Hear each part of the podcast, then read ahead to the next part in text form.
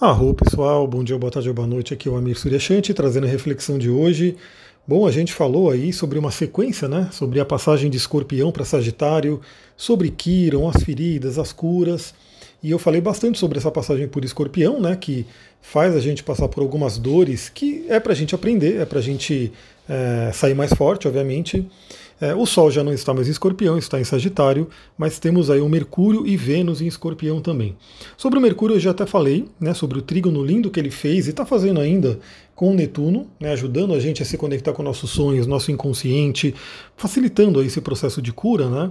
E a Vênus está em escorpião também. Então, primeiramente, eu gostaria de é, avisar todo mundo que se você tem Vênus em escorpião no seu mapa, você está passando aí nos próximos dias, ou já passou, porque ela já andou um pouquinho, pelo, pela revolução de Vênus ou aniversário de Vênus.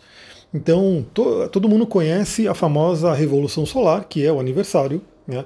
Então, por que, que geralmente as pessoas que conhecem astrologia fazem o mapa pelo menos uma vez por ano? Eu já digo que você pode fazer o mapa várias vezes, você pode fazer toda uma terapia, todo um processo de autoconhecimento, de transformação em cima do mapa. Né? Ele não tem que ser utilizado uma vez por ano, mas as pessoas que não têm esse, essa linha mais terapêutica geralmente fazem uma vez por ano. Por quê?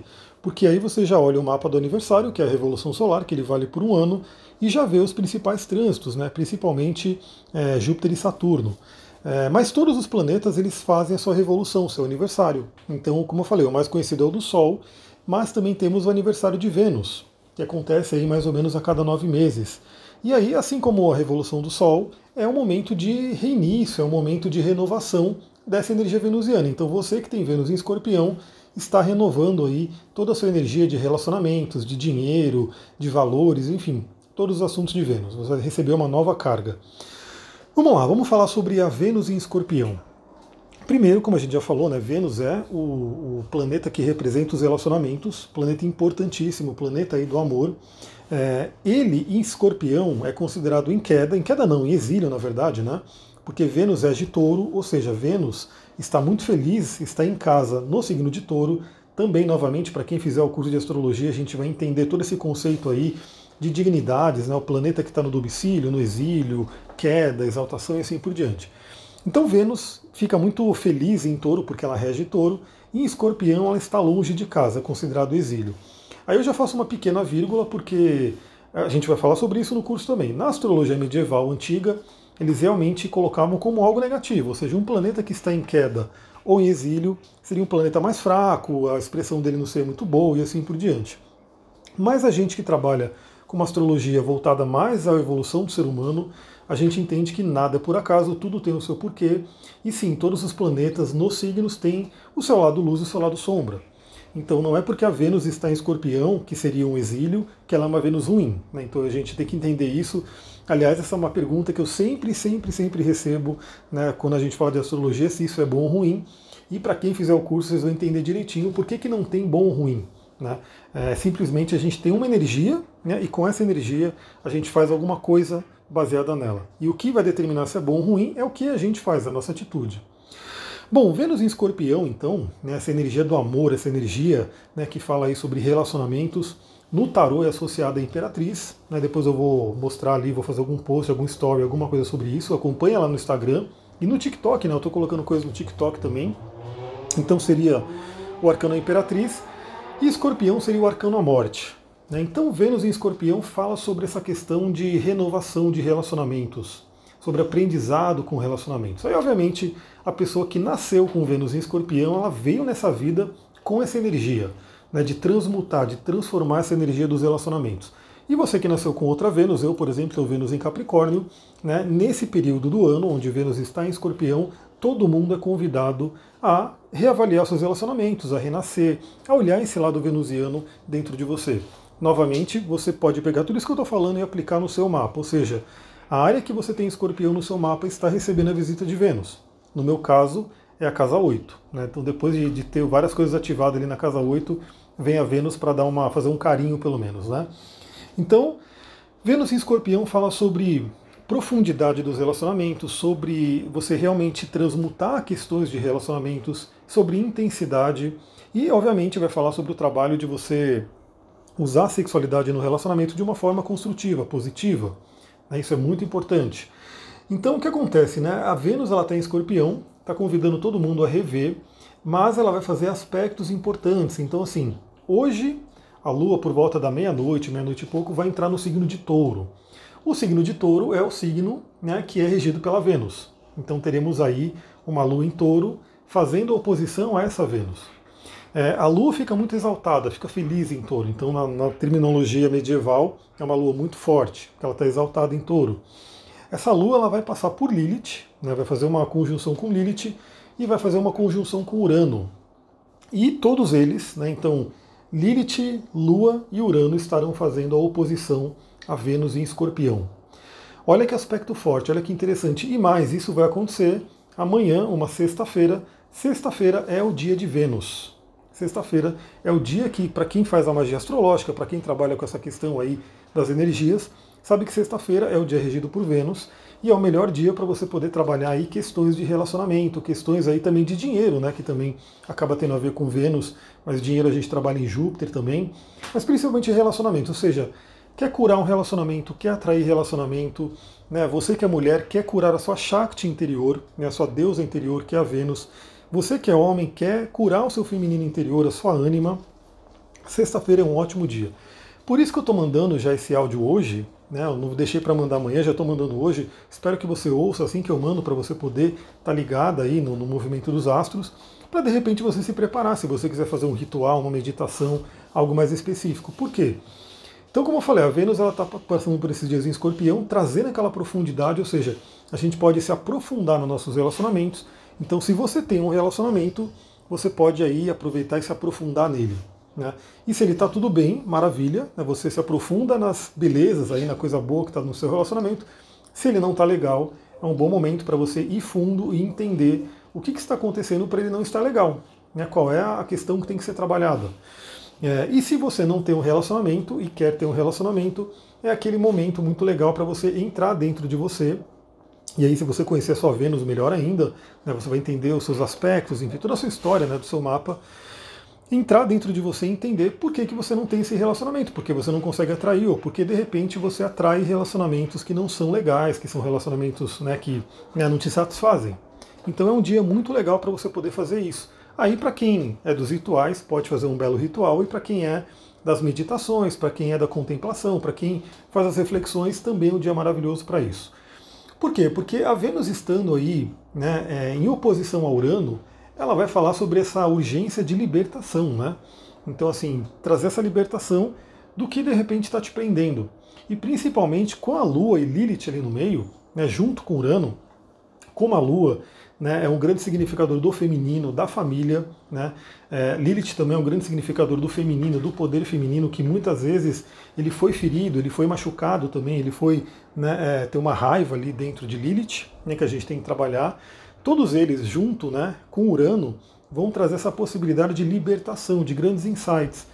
Então a gente sabe que eu faço muitos atendimentos aí, estudo muitas terapias, sigo algumas linhas específicas, mas estudo várias delas, né? E todas elas convergem para aquela questão do seguinte: a maioria dos problemas que as pessoas têm hoje vem da infância, né? Vem de alguma questão que ela viveu na infância que implantou uma crença limitante, implantou um trauma, alguma coisa que aconteceu ali. Claro que para quem é mais né, da espiritualidade mesmo, a gente sabe que isso pode ter a ver com vidas passadas também, a gente vê isso no mapa, né, se tem alguma questão aí, algum karma envolvido de relacionamento, mas geralmente se você olhar para sua infância e para o seu histórico de vida, na verdade, você já pode encontrar muita coisa. Né? E a lua representa o passado, representa a família, representa a infância, representa a mãe, né? então assim, tudo isso vai estar tá, tá trazendo coisas à tona que você pode se libertar. Então, se você passou por alguma questão de infância que de repente deixou um trauma de relacionamento, deixou alguma questão, isso é muito comum, tá? Muito comum. Eu atendo muitas mulheres, por exemplo, que de repente tiveram um pai que não era muito legal ali, não era um, o melhor exemplo do masculino, e aí elas têm esse exemplo, né? Dentro delas, e elas acabam atraindo esse tipo de homem.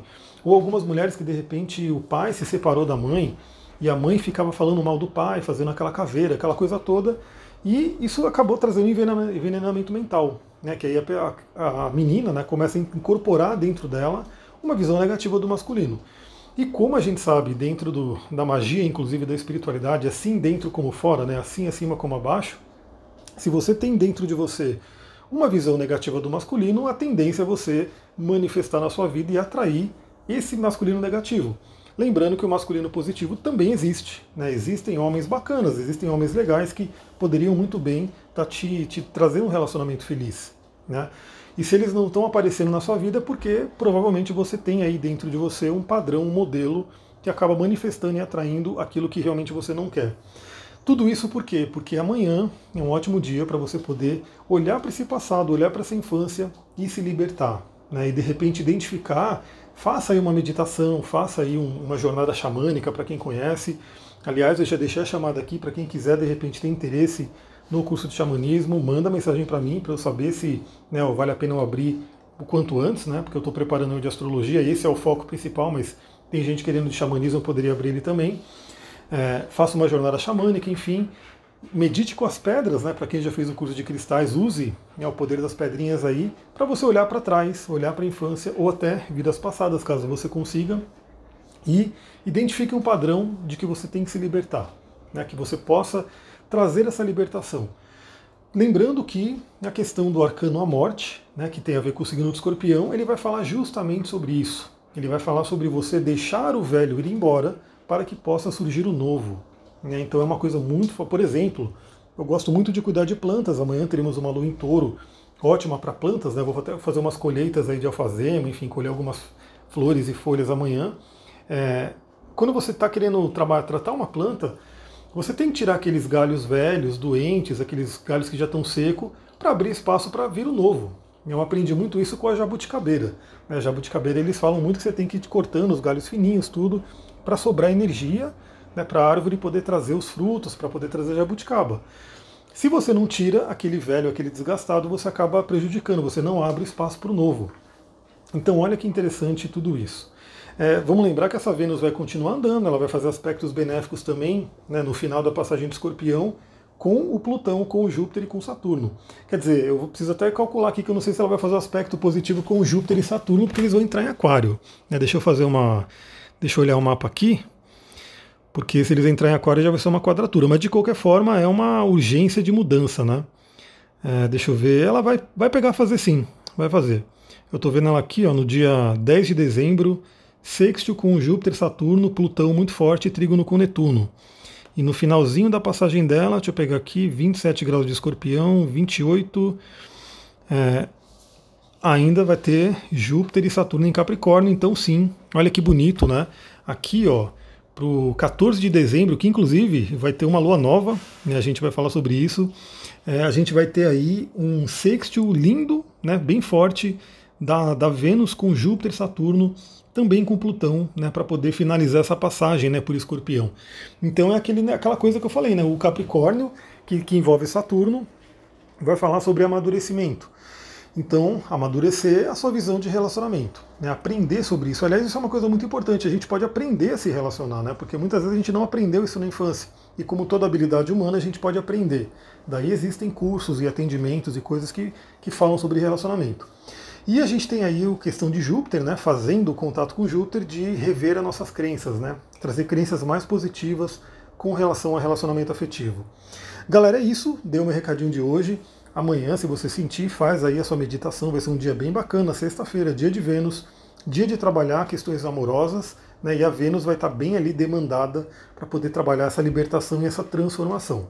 Acompanha lá nos stories do Instagram e no TikTok que eu vou ver se eu posto mais algumas coisas aí ao longo do dia. E é isso, né? Vou ficando por aqui. Se você gostou desse áudio, a melhor coisa que você pode fazer é compartilhar com mais pessoas, né? mandar para grupos, amigos, amigas, enfim, quem gosta desse tipo de tema, para que eles também possam ter acesso e a gente ir, criar, ir aumentando nessa comunidade de pessoas que fazem aí suas reflexões através da astrologia e outros temas. Porque, aliás, eu estou revendo toda a minha linha editorial, enfim, porque, como eu falei, né, eu fiz essa pausa aí no, no nas postagens justamente para rever tudo aquilo que eu compartilho, que eu posto, toda a minha linha editorial, que é chamada, né? Então eu vou trazer, além da astrologia, várias outras coisas que são focos também do meu trabalho. E aí, se você tiver uma sugestão para finalizar aqui o áudio, manda lá no Instagram, vou colocar uma caixinha de pergunta, inclusive, sobre o que você gostaria de ver no meu Instagram, no meu Telegram, enfim, nas coisas que eu posto, para ver, né? De repente a sua sugestão está ali no, no meu conhecimento e eu posso passar a compartilhar também. Vou ficando por aqui, muita gratidão, Namastê, Harion.